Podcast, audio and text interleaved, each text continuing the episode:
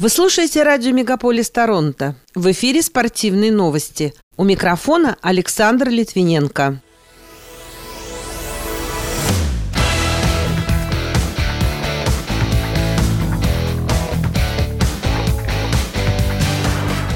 Торонто прошла презентация одежды Олимпийской сборной Канады. Александр Романов подрался с Гаджевичем во время матча Национальной хоккейной лиги. На зимней Олимпиаде в Пекине сборную Олимпийского комитета России будут представлять 216 атлетов. Женская сборная России по футболу узнала своих соперниц на чемпионате Европы 22 года. Адина Аверина превзошла рекорд Евгении Канаевой по количеству личных золотых медалей чемпионатов мира. Эти и другие спортивные события Канады и России в этом выпуске на радио Мегаполис Торонто. В студии для вас работаю я, Александр Литвиненко. Здравствуйте. Камила Валиева выиграла скейт Канада с двумя мировыми рекордами. Российская фигуристка Камила Валиева выиграла второй этап серии Гран-при Skate Canada, который прошел с 29 по 31 октября в Ванкувере, передают агентство РИА Новости. За произвольную программу 15-летняя спортсменка получила 180,89 балла, а в сумме набрала более 265, побив тем самым собственные рекорды, установленные 10 октября на турнире серии Challenger в Финляндии. Добавлю, что на Skate Canada весь пьедестал был российским. Второй стала Елизавета Туктамышева, третий – Алена Косторная. Между тем, на первом этапе Гран-при Skate America в Лас-Вегасе в женском одиночном катании победила россиянка Александра Трусова. Второй стала Дарья Усачева. Следующий этап пройдет с 5 по 7 ноября в итальянском Турине. Вечером в минувший вторник, 26 октября, бальный зал отеля в центре Торонто был преобразован в подиум для большого показа новой официальной одежды, предлагаемой компанией Lululemon для олимпийских спортсменов Канады. Модульная, высокотехнологичная и изменяющая форму экипировка, разработанная как система, которую можно комбинировать в соответствии с изменяющимися условиями, была создана специально для олимпийцев. Позднее она появится в свободной продаже. Напомню, зимние игры в Пекине начнутся через три месяца, и новая форма дебютирует на мировой арене во время церемонии открытия 4 февраля.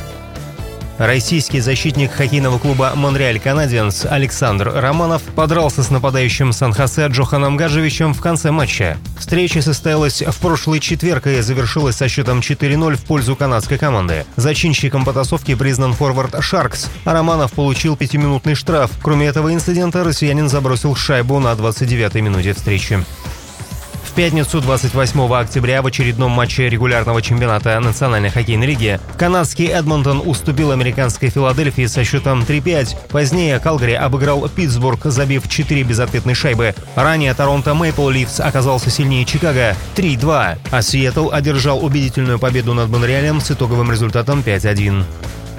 Глава Олимпийского комитета России Станислав Кузняков сообщил, что делегация российских атлетов на Пекинских играх составит 216 человек, из которых половина уже получила лицензии. Сайт sport24.ru уточняет, что вместе с тренерами и официальными лицами общая численность сборной по всем видам спорта составит около 450 человек. Напомню, 24-е по счету зимние Олимпийские игры пройдут в Пекине в предстоящем году с 4 по 20 февраля. Континентальной хоккейной лиге нападающие Бориса Алихан Асетов, Алексей Зубов и Мэтью Фрейтин пропустят ближайшие матчи команды из-за положительных результатов ПЦР-тестов на коронавирус. При этом у них не наблюдается симптомов. Тем не менее, они переведены в список травмированных. О методах и сроках лечения информации на момент написания новости не было. Состояние других членов команды медиками оценивается как вполне удовлетворительное. Женская сборная России по футболу узнала соперников по групповому этапу Евро-2022. Россиянки в результате жеребьевки попали в группу «С», где встретятся с командами Нидерландов, Швеции и Швейцарии. Как напоминает сайт sports.ru, женская сборная Нидерландов – действующий чемпион Европы. Сам предстоящий турнир пройдет с 6 по 31 июля следующего года в Англии. Дина Аверина превзошла рекорд Евгении Канаевой по количеству личных золотых медалей, завоеванных на чемпионатах мира по художественной гимнастике. Как пишет агентство РИА Новости, серебряный призер Олимпийских игр в Токио Аверина за два дня мирового первенства в японском Китакюсю выиграла золотые награды в упражнениях с обручем, мечом и булавами и таким образом стала 14-кратной чемпионкой мира в личном зачете.